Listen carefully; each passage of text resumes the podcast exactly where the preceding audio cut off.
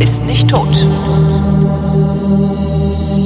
Willkommen zum Geschichtsunterricht. Das ist eine Koproduktion von Vrindt und DLF Nova und weil DLF Nova beteiligt ist, ist erst recht Matthias von Hellfeld beteiligt. Hallo Matthias. Sei gegrüßt.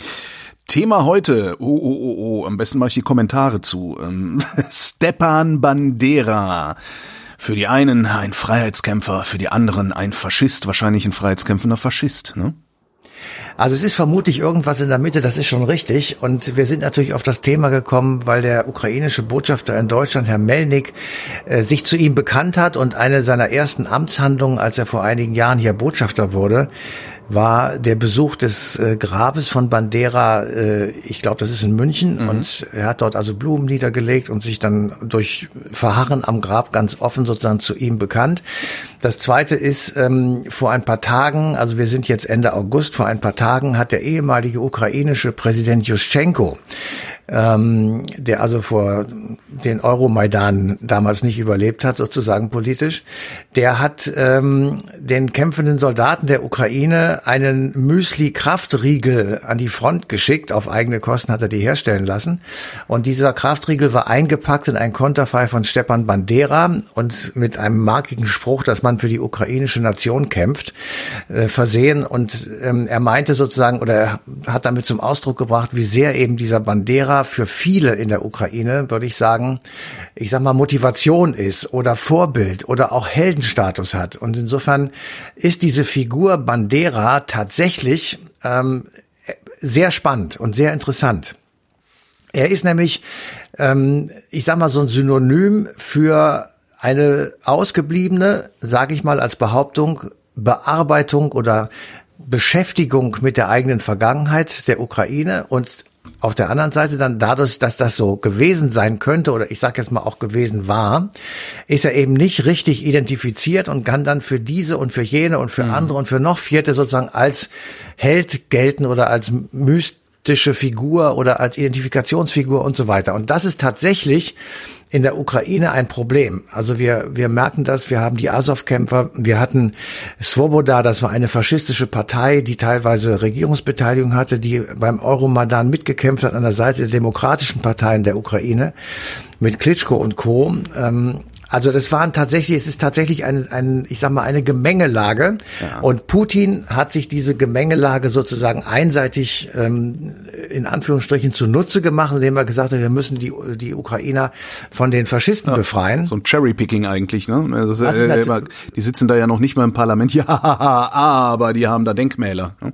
Genau. Ja. Das ist einfach, das ist natürlich auch Quatsch, aber äh, es ist, es lohnt, fanden wir jedenfalls und finde ich auch immer noch eine, ich sag mal, Auseinandersetzung damit. Und dann kommst du natürlich auch irgendwann auf die Geschichte der Ukraine, weil Bandera ist 1909 geboren und äh, ist natürlich in eine Ukraine hineingekommen, sozusagen, die selbst schon in einer sehr komplizierten Lage war. Mhm. Ähm, ich, ich fange jetzt mal am Ende des 18. Jahrhunderts an. Da gab es ja die Aufteilung Polens und des gesamten osteuropäischen oder Euro, mittelosteuropäischen Raumes durch Teilung unter Russland, Österreich und Preußen.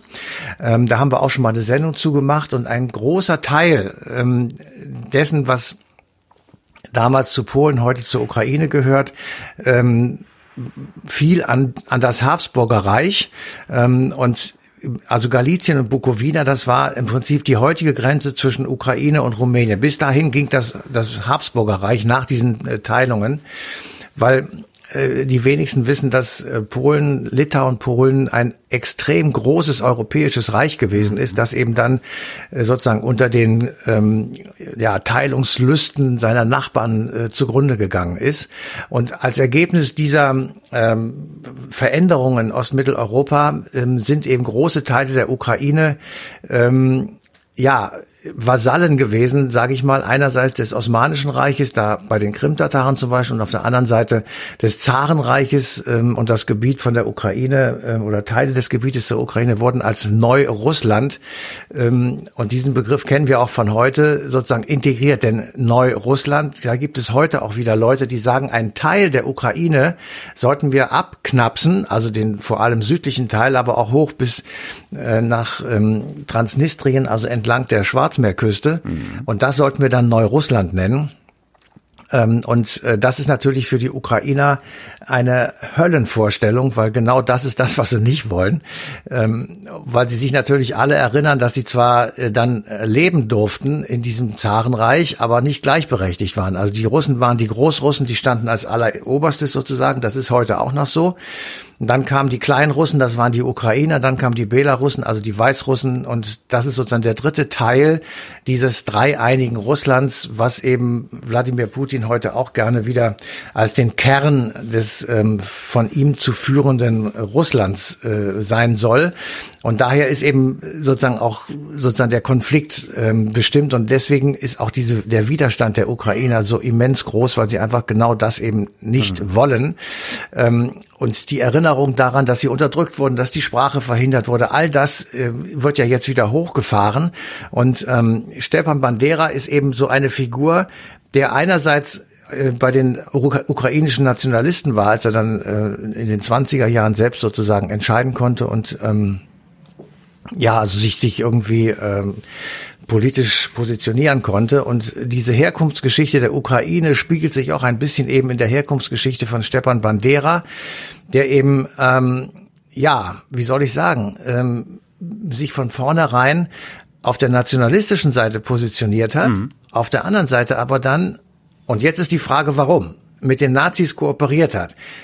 War es sozusagen die faschistische Identität, die er selber in sich trug, oder war es einfach die ungeheure Ablehnung alles Russischen? Naja, beides, Russ wenn ich das richtig verstanden habe. Ja, aber die Frage ist sozusagen, du musst es ja mal irgendwann okay, man kann ja sagen, das war bei ihm so, dann hat man eine, eine Mischfigur sozusagen, mhm. eine so und so Figur, die dann eben irgendwie im Raume schwebt. Aber dann kann sie eben nicht mehr von der einen Seite so missbraucht werden wie von der anderen Seite. Und das ist tatsächlich etwas kompliziert, weil ähm, wenn du das nicht klärst, sozusagen als Gesellschaft, was ist denn mit diesen Menschen? Mhm. Ja, also wir haben diese Figur, ich sag mal mit Hitler, die Franzosen mit Napoleon, ähm, Karl der Große und so weiter. Gibt es einfach Figuren, die sind ähm, ja in verschiedener Sichtweise zu betrachten. Wobei bei Hitler aus meinen Augen nicht, aber es gibt ja Leute, die das eben anders sehen und dann einfach versuchen zu erklären, warum das alles so gekommen ist. Ja. Äh, und dadurch, dass sozusagen, wir haben ja den Historikerstreit und viele andere Debatten gehabt in Deutschland ähm, und ihn dadurch sozusagen versuchen zu relativieren. Aber eben ein Historikerstreit um Stepan Bandera, um die ukrainische Kollaboration mit den Nazis, um die Unterwerfung der Ukraine durch die Russen, oder durch die Sowjets, muss man genauer sagen. Mhm. Über all diese Dinge gibt es nur über den letzten Teil äh, Einigkeit in der ukrainischen Nation. Nämlich, das war die schlimmste Zeit, die wir sozusagen erlebt haben, weil dort wurde die ukrainische, ja, wie soll ich sagen, Nationalität und Identität äh, brutalst unterdrückt. Ähm, und dagegen hat sich Stefan Bandera erhoben, mhm. sozusagen, war an der Unabhängigkeitsbewegung, war, hat gekämpft, war auch Soldat und hat das getan, indem er mit den Nazis kollaboriert hat. Und da wird es eben kompliziert. Und das ist völlig ungeklärt und bietet, ich sage jetzt mal Herrn Putin, ein wunderbares, ähm, ja, Einfallstor, ja. ähm, um diese Identität der Ukrainer in seinem Sinne zu zerstören oder zumindest zu desavouieren. Und das Erstaunliche daran ist, dass jetzt über alle Grenzen hinweg in der Ukraine Einigkeit herrscht, dass das egal ist, was mit dem Mann ist. Äh, es wird jetzt, äh, der, sie versuchen jetzt einfach die Russen zurückzutrennen ja. mit Hilfe des Westens. Ja, gut, das steht das ja, also da drüber. Völlig, völlig in Ordnung. Also ich meine, jetzt als, also wenn wenn du, wenn 20 Prozent deines Territoriums von Russen besetzt gehalten werden, äh, deine Städte bombardiert werden, so, dann hast du, glaube ich, auch was Besseres zu tun als Gesellschaft, als darüber zu verhandeln, wer denn jetzt den Historikerstreit gewinnt. Nein, nein, nein, das, das stimmt. Aber dass du dann sozusagen deine eigenen Leute motivierst, mit einer sehr umstrittenen historischen Figur wie Stepan Bandera. Das ist dann schon erstaunlich, finde ich.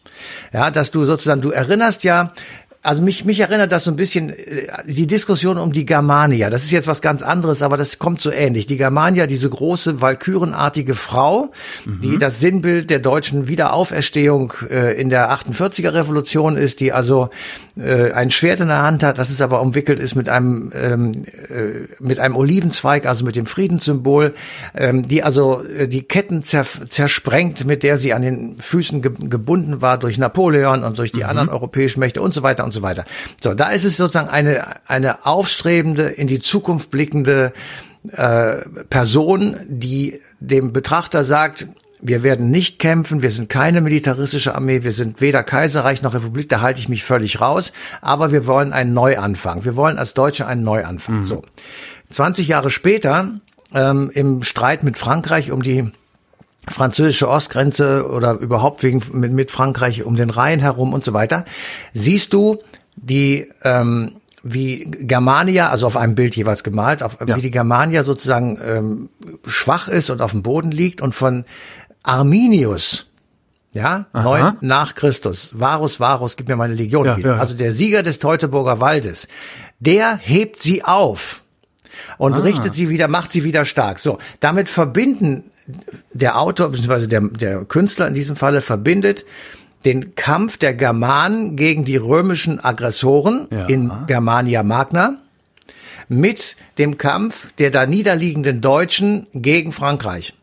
Und damit instrumentalisierst du diese Frau, die es im Übrigen auch schon in der, in der Antike gegeben hat und die ganz andere Bedeutung hatte, die nur so im 17., 18. Jahrhundert, als so die nationalistischen Dichter aufkamen und äh, sowas, dann auf einmal zu einer Symbolfigur für die Deutschen wurden. Mhm. So, damit in, instrumentalisierst du ein, eine Metapher, einen Mythos, eine äh, von allen bekannte und erkannte Figur zu bestimmten politischen Zwecken. Ja. Und das ist eben hier auch, dass du sagst, Stefan Bandera, den jeder in der Ukraine kennt, äh, für etwas benutzt, wo, wo man sich sicher sein kann, dass er vermutlich auch gegen die Russen gekämpft hätte, weil er hat ja schon mit darum, darum hat er sich ja mit den Nazis verbündet. Ja, eben, sag ja. Also. So, aber aber es ist eben ungeklärt, inwieweit er zum Beispiel in die Verbrechen der Nazis in der Ukraine und die gab mhm. es wirklich zuhauf verwickelt war. Hat er zum Beispiel ähm, Leute den Nazis zugeführt, die, ich sag mal, missliebig waren? Hat er was zu tun gehabt mit der Judenverfolgung in der Ukraine? Hat er was zu tun gehabt mit anderen schwersten Kriegsverbrechen, die begangen wurden? Naja, sein Glück oder, oder das Problem, äh, so kann man es auch nennen, ist ja, dass er im Wesentlichen im Knast gesessen hat. Ja, er hat dann, und da, dadurch ist er nie unmittelbar naja, haftbar äh, oder ja er hat schon davor naja davor hat er schon gekämpft und davor war er schon er ist ja nicht umsonst im Knast gelandet mhm. aber die Deutschen hatten mit ihm auch ein Problem das ist jetzt nicht so als wenn sie deswegen haben sie auch im Knast gesteckt also es ist ähm, eine so schillernde Figur ähm, da bedarf es, also wenn ich ukrainischer Historiker wäre und nicht sozusagen in die ähm, aktuellen Geschichten verwickelt wäre, dann würde ich mich den, den Mann mal sozusagen äh, widmen und versuchen herauszukriegen, was er eigentlich wirklich wollte und was er gedacht hat und ob es irgendwie eine Möglichkeit gibt, diese Figur zu entmystifizieren, um sie einfach in der ukrainischen Geschichte zu verorten. Ja. Und das Gleiche, und wir, wir, wir reden ja darum, gibt es in der Ukraine genauso viele Nazi ähm, Richtungen und Tendenzen oder faschistische Tendenzen wie in allen anderen Ländern dieser Erde auch, auch natürlich in Russland und auch natürlich in Deutschland? Mhm. Oder ist es mehr? Oder ist, ist es also weniger? Also, oder ist es weniger, kann man auch sagen. Könnte ja auch noch aber, sein. Ja. ja, das stimmt. Aber in diesem Fall ist die Frage, ist es mehr? Weil wir ja eigentlich herausfinden wollten, warum sagt der Putin eigentlich immer, dass das Nazis sind? Das ist ja so offensichtlicher Quatsch. Ja, ja. ja. Da, so, aber es also wir wollen ja jetzt einfach mal versuchen, so ein bisschen ja, äh, Seriosität da reinzukriegen und haben dann überlegt, was ist denn zum Beispiel dieses Azov-Regiment? Ähm, also wir erinnern uns alle noch, dass ähm, nach der Annexion der Krim mehr oder weniger gleichzeitig äh, diese beiden Republiken im Osten äh, oder Richtung Russland, äh, die ähm, Luhansk und Donetsk, also ich sag mal unterwandert wurden durch russische Separatisten und zwei. Nennen wir sie ähm, Kollaborateure. Ja. Separatisten.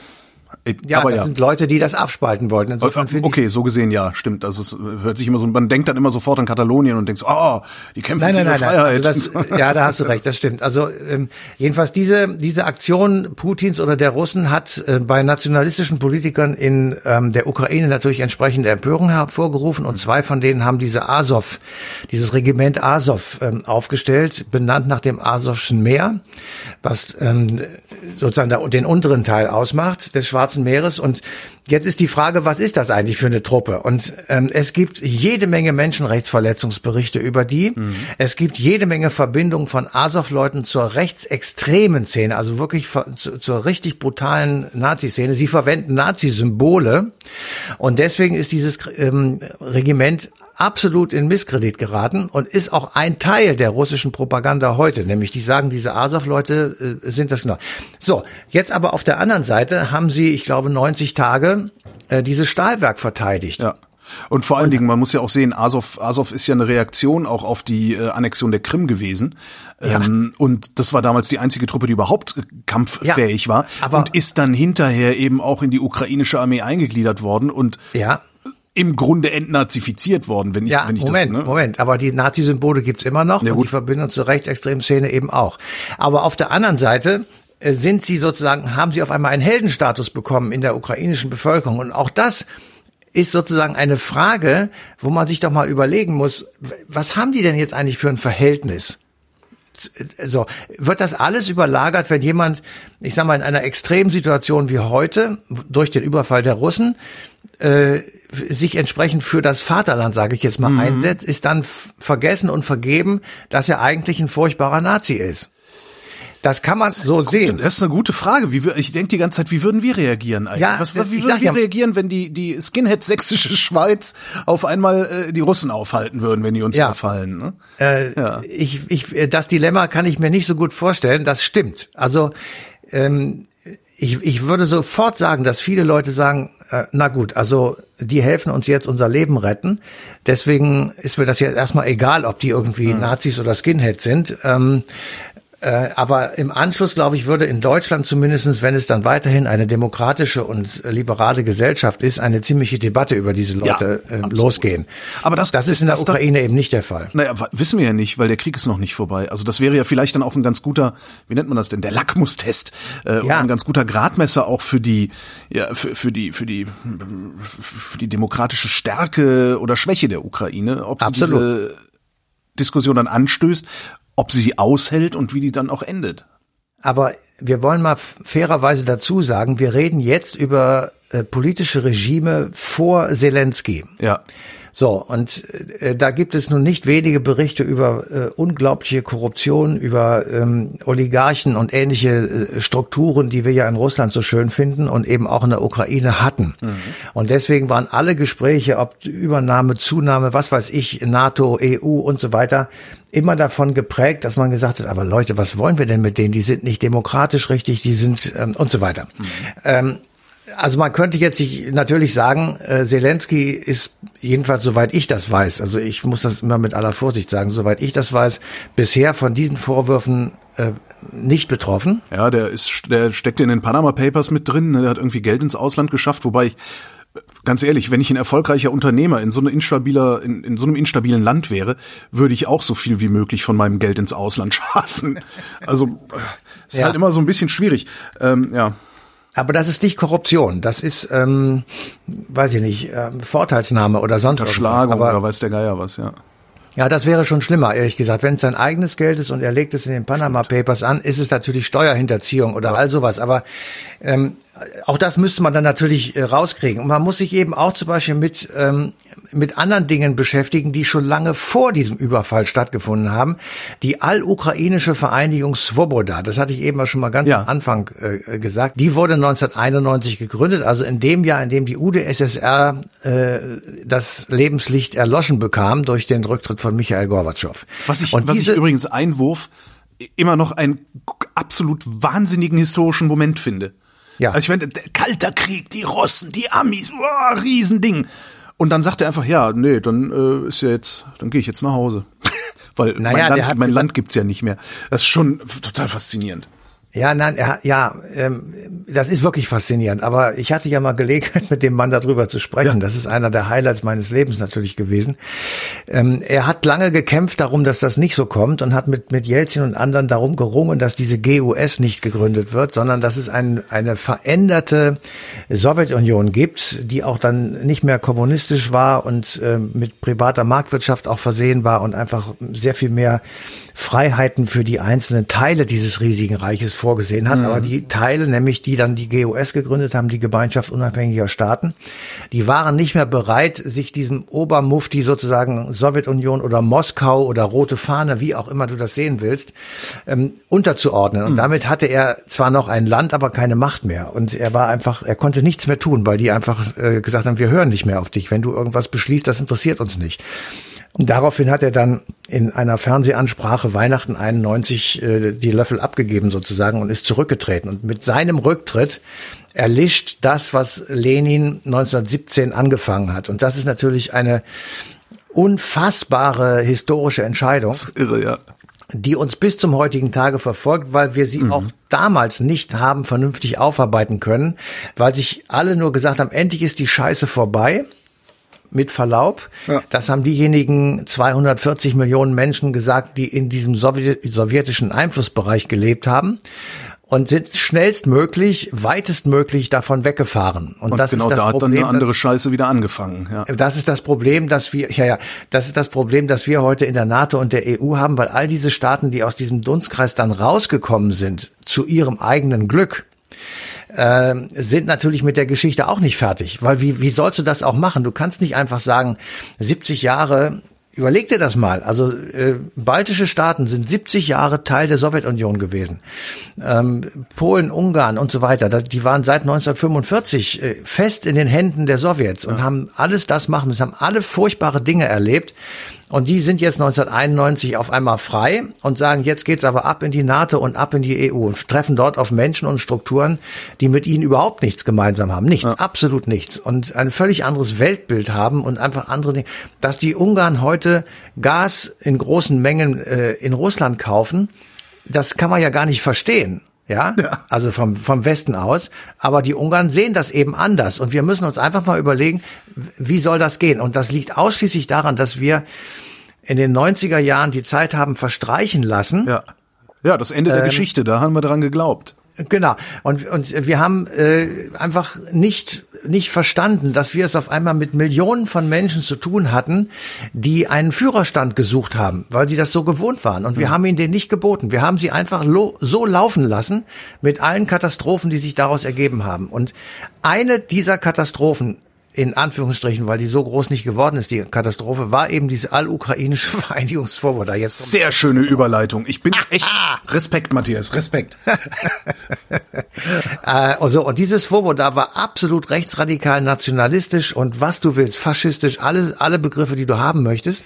Und dieses Svoboda verehrten und verehren Stepan Bandera geradezu heldenartig. Ah. So, und zeitweilig hieß diese Partei Sozial-Nationale Partei der Ukraine. Und da war der Weg zur nationalsozialistischen Deutschen Arbeiterpartei nicht mehr so richtig weit.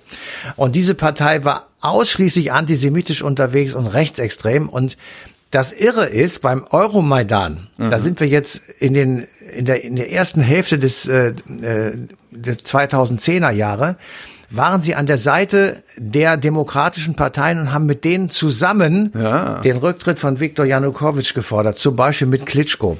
Ähm, an, die, an die Seite stellen sich die stellen sich die Rechtsextremen ja gerne. Ja, also das ist, aber äh, sie hätten nicht in die Regierung gemusst, zum Beispiel. Ja, sie hätten nicht Verantwortung übertragen bekommen muss, haben sie aber bekommen, weil sie dann auf einmal im Parlament saßen. Mhm. So. Ähm, das sitzen, ist eine sitzen unsere, sitzen unsere Rechtsextremen ja auch. Von daher ist ja. es ja vielleicht gar kein schlechtes Zeichen, dass es dann trotzdem so frei zugeht, dass du sogar Nazis ins Parlament wählen kannst. Ne? Dann musst du darüber aber offen reden. Das haben die damals nicht gemacht. Klar. Da musst du einfach auch klar haben, was, was bezwecken wir eigentlich damit und warum ist der Verfassungsschutz in Deutschland so vorsichtig, diese Idioten, sage ich jetzt mal, nein, das nehme ich zurück. Also diese Leute ähm, zu verbieten und, und in, die, in die Illegalität damit zu treiben ähm, und sozusagen dagegen zu halten, die Frage, ist es nicht wirklich vielleicht besser und für die Demokratie auch gesünder, wenn wir Leute aushalten, die in unseren Augen zwar Unsinn erzählen und auch schädlich sind, ja aber eben auch Menschen. Und insofern äh, muss man denen dann auch zubilligen, Blödsinn zu erzählen, weil sie einfach einen eigenen Kopf haben. Also das ist eine schwere Abwägung, aber wir, wir reden ja unentwegt darüber und es gibt jeden Tag in der Zeitung irgendwelche Artikel darüber. Also da ist dieses, dieser Prozess ist öffentlich und wird auch öffentlich diskutiert bei uns, aber da eben nicht. Und das ist aber insofern auch wieder verschwunden und das ist jetzt einfach, das kommt der Ukraine dann sozusagen immer zu Pass. Äh, sie sind nicht mehr im Parlament. Ja Sie spielen keine Rolle mehr. Ja, die NPD ist bei uns nicht mehr im Fokus, weil sie nirgendwo im Parlament sitzt. Wie es dann so schön, dass das äh, Verfassungsgericht gesagt hat, wir verbieten die NPD nicht, sie ist zu unbedeutend. Genau. Ja, das ist schon so. auch so ein so, Treppenwitz. In, in, ja. ja, und in dieser Gemengelage, also zwischen Svoboda und ähm, ich sag mal Azov-Regiment und Bandera und dem russischen Angriff auf die Ukraine, kämpft die Ukraine um das Überleben als eine eigenständige Nation. So, jetzt sagen die Russen, das ist gar keine eigenständige äh, Nation. Sondern weil das sie ist eben ein Sammelbecken von Nazis. Genau. Ja, das ist nicht nur das, sondern sie ziehen diese Linie von der Kiewer Rus im 10. Jahrhundert über die Moskauer Fürstentümer, über das russische Zarenreich, über die Sowjetunion bis zur russischen Föderation äh, und, und machen da sozusagen klar, immer in dieser langen, langen Zeit, über tausend Jahre, waren die Ukrainer Teil der Sowjetunion, des Zarenreichs, der Fürstentümer und der Kiewer Rus. Wirklich. Aber gefragt hat sie nie jemand, ob sie das sein wollen, ne? Äh, gefragt, ja, gefragt hat sie niemand. Ähm, es gibt da so, so Verträge, wo dann irgendwelche ukrainischen Großmuftis sich unterstellt haben, einem russischen Zaren und so weiter. Das gibt es alles. Mhm. Ähm, aber das ist dann so aus dem 15. Jahrhundert oder sowas. Das weiß ich jetzt auch gar nicht so ganz genau, aber im Prinzip muss das, ist das so gewesen. Ähm, und die Ukrainer sagen immer, es hat immer schon eine Nationalbewegung in der Ukraine gegeben, die äh, versucht hat, sich aus dieser russischen oder zaristischen oder sowjetischen Umklammerung zu befreien. Und die mhm. Russen haben immer diese unter, äh, unterdrückt und haben sie immer versucht klein zu halten. Ähm, und das ist tatsächlich, das ist alles nachweisbar. Mhm. So. Ähm, und die, die, das Spannende ist, wenn man mal von den kriegerischen Aktionen absieht, die ja zurzeit ähm, vonstatten gehen, die Ukraine muss sich irgendwie auch positionieren, finde ich. Sie müssen äh, miteinander darüber reden, ähm, was diese ukrainische Nation für sie eigentlich ist. Und so, die Frage ist jetzt aber, und das habe ich mir wirklich dauerhaft gestellt, während ich das vorbereitet habe, tun wir das eigentlich auch? Nein. Oder verlangen wir das immer nur von anderen? Wir verlangen das immer nur von anderen. Ja, ne? Ich ja, glaub, wir sind, wir sind, äh, es gibt so einen Begriff, den ich sehr gerne verwende. Wir sind eigentlich sind wir Wohlstandsmaden. Wir, uns geht's so gut, dass wir hier sitzen und die ganze Zeit am Knabbern sind und uns äh, überhaupt keine Gedanken mehr darüber machen, woher eigentlich das Knabberzeug kommt. Und das sowohl politisch wie auch auf, auf ähm, vielen, vielen anderen Ebenen. Wir, wir tun das nicht. Nee, nee was ist Deutsch, wer sind wir, was, was wollen wir? Wir hatten dann so einen kurzen Moment, äh, wo wir gedacht haben, okay, wir sind so ein bisschen der Zivildienstleistende der Welt, ne? wir bohren Brunnen und bauen Schulen und sowas. Ähm, tatsächlich haben wir aber einfach nur die Kosten der internationalen Beziehungen externalisiert und bezahlen dafür jetzt die nächsten zwei Winter einen sehr, sehr hohen Preis. Das ist, äh, und auch das ist Teil der Diskussion, wer wollen wir eigentlich sein? Ne? Nee, aber wir machen es nicht. Nee. Ja. Also ich glaube auch, dass die Ukraine das nicht tun wird. Die werden, wenn der Krieg zu Ende ist, beschäftigt sein, sich in irgendeiner staatlichen Form, wie auch immer sie dann aussieht, äh, zurechtzufinden mhm. und den Wiederaufbau des Landes zu organisieren. Und ähm, ja. Gleichwohl, die, also was in der Ukraine halt ist, die, die Ukraine ist sehr jung als Land und auch als Bevölkerung. Und es gibt halt, zumindest ist es so meine Wahrnehmung, doch sehr starken, äh, ein sehr starkes Bedürfnis auch äh, freiheitlich zu diskutieren sag ich mal. Mhm. Also nachdem dann auch äh, in der Oligarchenzeit auch die Medien mehr oder weniger ja, gleichgeschaltet, das ist ein schwer, schweres Wort, aber die, die Medien irgendwie oder die Massenmedien nicht dazu getaugt haben, äh, ne, die Gesellschaft mit sich selbst reden zu lassen, hat es aber unglaublich viele kleine, unabhängige äh, Dinger gegeben und sowas. Und ich könnte mir sehr gut vorstellen, dass das bleibt und dass das auch sich seinen Raum nehmen wird und eventuell die ganze Ukraine dann irgendwann mal ähm, mhm. mitnehmen wird in so eine Diskussion. Aber klar, die werden die nächsten zehn Jahre werden sie, werden sie die Scheiße aufräumen müssen, die die Russen ihnen hinterlassen haben. Ja. Genau. Ja. Ich habe noch zwei äh, Hinweise, wer sich da ein bisschen ein bisschen detaillierter äh, noch mal reinhören möchte. Ich habe im Juli eine Osteuropa-Historikerin interviewt, fast zwei Stunden lang. Ähm, die hatte ich eigentlich gesagt, hier wollen wir mal kurz über Bandera reden. Sagt sie, ja, können wir machen, aber das mache ich nur, äh, wenn wir das in, kontextualisieren, nämlich in das Zeitalter der Massengewalt in der Ukraine im 20. Jahrhundert. Das waren dann zwei Stunden, wo wir nur darüber gesprochen haben. Ich glaube, wir haben fünf Minuten dann über Bandera selbst geredet. Ja. Der Rest ja. ist Kontext. Ähm, sehr spannende Sendung. Und ich habe äh, mit einem äh, Politikwissenschaftler geredet, der ähm, in der Ukraine zu Korruption forscht. Mhm. Und das ist auch ganz interessant, ähm, weil die Ukraine ja äh, nach Transparency, also auf dem Korruptionswahrnehmungsindex, äh, auf Platz zwei in Europa steht. Korrupter als die Ukraine ist nur Russland. Ähm, das ist schon ganz interessant. Und da treffen sich ja zwei. Und ja. die Frage stelle ich ihm halt auch, wie, wie kommt denn das? Also, weil die scheinen sehr gute Antikorruption oder Korruptionsbekämpfung zu machen. Antikorruptionsbekämpfung ist auch schön. Die scheinen sehr gute Korruptionsbekämpfung zu machen äh, und trotzdem stehen sie auf Platz zwei. Und er sagt halt, naja, äh, kommt halt daher, dass man es jetzt zum ersten Mal sieht. Ja, ja, genau. Also das wird nicht schlimmer, sagt er. Also es ist ganz interessant. Verlinke ich mal in den Shownotes die beiden Sendungen. Ähm, da habt ihr dann noch mal ein Wochenende lang zu hören und äh, was zu lernen. Matthias von Hellfeld, vielen Dank. Sehr gerne. Und euch vielen Dank für die Aufmerksamkeit. Die passende Sendung Eine Stunde History auf DLF Nova, die läuft am 19. September 2022.